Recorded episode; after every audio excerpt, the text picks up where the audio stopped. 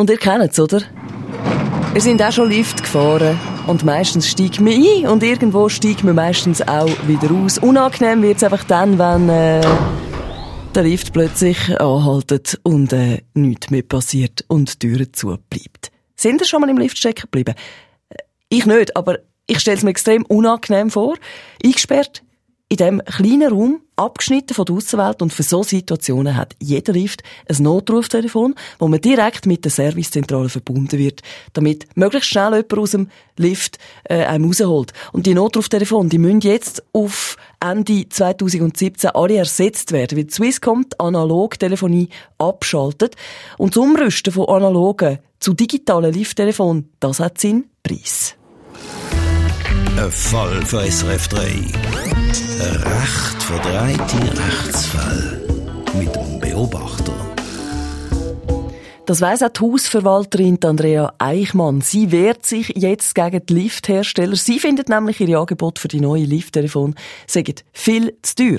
Philipp Wiederkehr. Andrea Eichmann ist verrückt. Vor ein paar Wochen hat sie Offerten von verschiedenen Liftherstellern bekommen und auf allen steht fast genau das Gleiche. Einmalig rund 900 Franken für die Installation von einem neuen Notruf-Mobilfunktelefon und jährlich rund 230 Franken zusätzlich fürs Telefon- und Serviceabo. Alternativangebot gibt es keine. Die Art und Weise, dass einem jetzt da eben für rund 1000 Franken wieder etwas unterjubeln das sehe ich nicht ein. Zumal ein Eigentümer oder der Verwaltung keinen wesentlichen Nutzen kommt. Andrea Eichmann findet nämlich das Abo fürs neue Notruf-Mobiltelefon überflüssig. Erstens brauchen sie den Service nicht, zweitens brauchen sie auch kein Mobiltelefon-Abo. Ein Prepaid-Handy würde auch lange. Ich habe noch gesagt, ich habe gesagt, dann mache ich hier den Lift das Prepaid-Handy rein.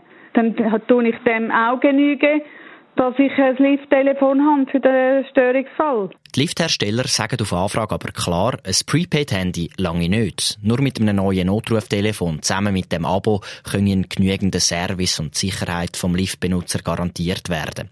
Außerdem zahlt Frau Eichmann gar nicht mehr als vorher. Sie können sich nämlich den Festnetzanschluss sparen, wo es bis jetzt fürs analoge Lifttelefon gebraucht hat. Das Ganze ist also mehr oder weniger ein Nullsummenspiel. Und trotzdem, die Frau Eichmann regt sich weiterhin auf. Dass man keine andere Lösung anbieten dass man einfach nur auf dem Gesamtpaket bestehen bleibt. Ihre Forderung ist klar, sie will ein günstigeres Alternativangebot. Die Lifthersteller wollen oder können ihr aber genau das nicht anbieten. Ich sehe es schon kommen. Bald müssen die Mieterinnen und Mieter die Kosten übernehmen und ein Lift-Abo zahlen. Nein, im Ernst, den Fall nehmen wir noch genauer unter die Lupe. Sind die Lifthersteller verpflichtet, verschiedene Angebote zu machen bei dieser Umrüstung? Und gibt es tatsächlich ein Gesetz, das sagt, dass jeder Lift muss ein Notruftelefon mit Abo haben? Wir fragen unseren Rechtsexpert gerade als nächstes.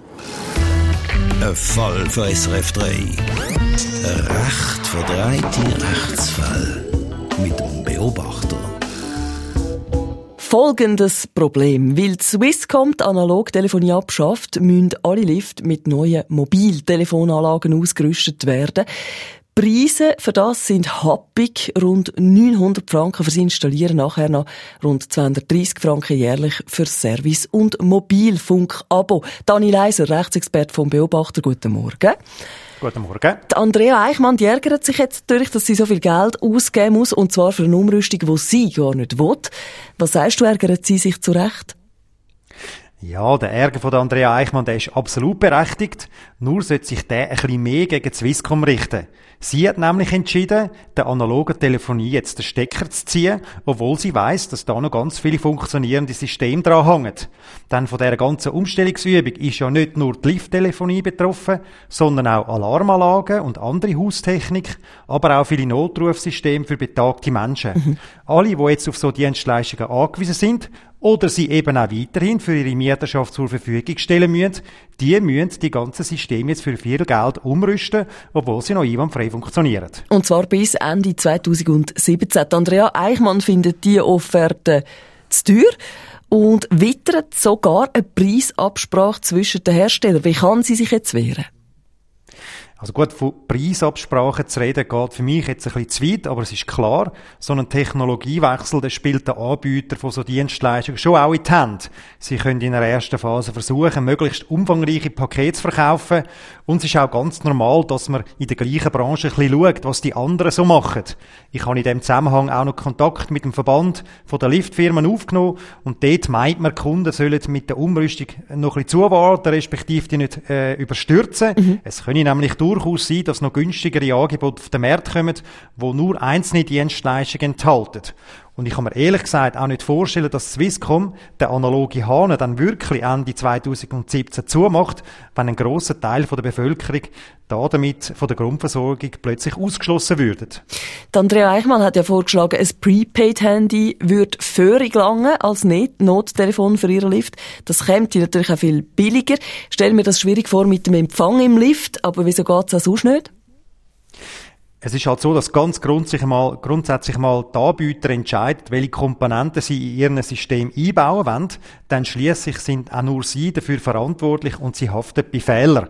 Wenn ich jetzt ein Prepaid-Handy im Notfall mangels gut habe, weil es eben vielleicht einmal missbraucht worden ist für andere Telefone, äh, wo man macht, oder der Empfang einfach nicht funktionieren würde, dann könnte man da dafür dann auch nicht die Liftfirma verantwortlich machen.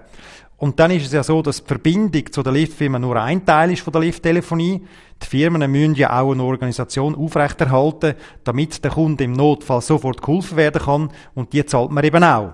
Aber immerhin hat Andrea Eichmann ja jetzt noch ein bisschen Zeit, um auf dem Markt weiterhin nach günstigen Angeboten Ausschau zu halten. Danke vielmals, Dani Leiser. Mehr Tipps und Informationen zu der bevorstehenden Umrüstung auf die Internettelefonie in Lift findet ihr online bei uns, srf3.ch.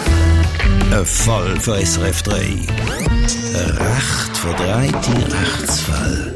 Mit dem Beobachter.